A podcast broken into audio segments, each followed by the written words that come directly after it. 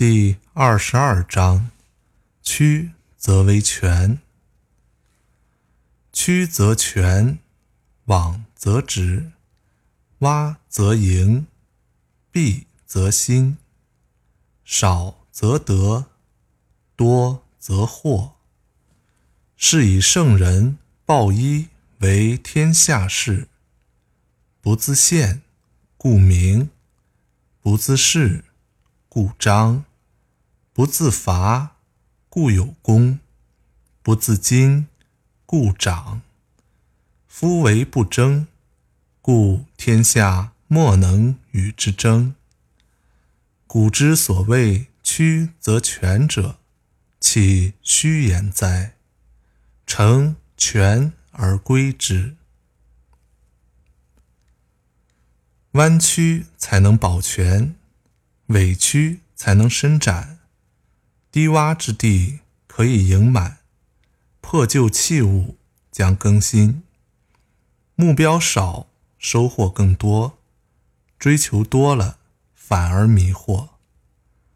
所以，有道的人坚持以道作为天下事物的法式，不自我显示，反能显明。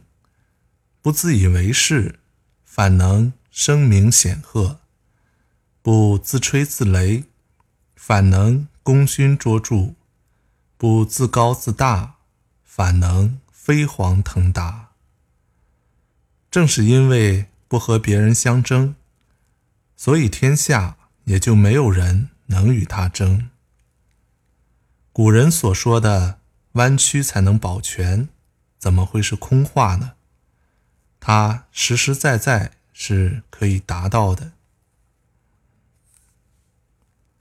经典解读这一章，老子从丰富的生活经验出发，讲述了事物正反变化所包含的辩证法思想，即弯曲和保全，委屈和伸展，不满和盈溢，陈旧。和新生，缺少和获得，贪多和迷惑，最后得出了不争的结论。老子所总结出的思想，给人们以深深的启迪。在现实生活中，不可能事事一帆风顺，总会遇到各种困难。老子告诉人们。在遇到困难时，可以先采取退让的方法，静观以待事物发生变化，然后再采取行动，从而达到目的。庄子曾说：“老子的思想是‘人皆求福，己独取全’，曰苟免于咎。”这里说的取全，便是。苟免于咎。在老子看来，事物中存在着对立统一的关系，人们应对事物的两端都加以观察，从正面去透视负面的状况，而对于负面的把握，更能显示出正面的内涵。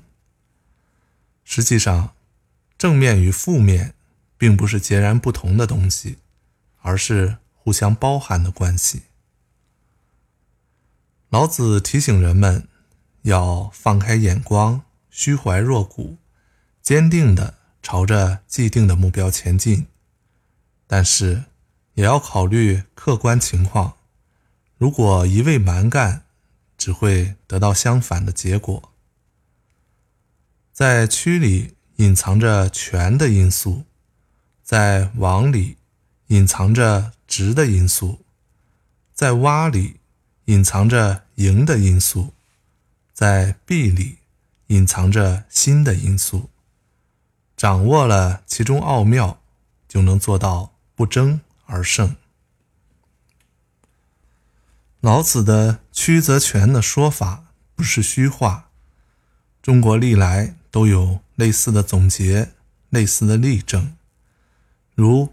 大丈夫能屈能伸，如欲速则不达，如小不忍则乱大谋，如韩信的胯下之辱，以及越王勾践的卧薪尝胆。作家王猛认为，老子此章的用意在于以无成有，以退为进。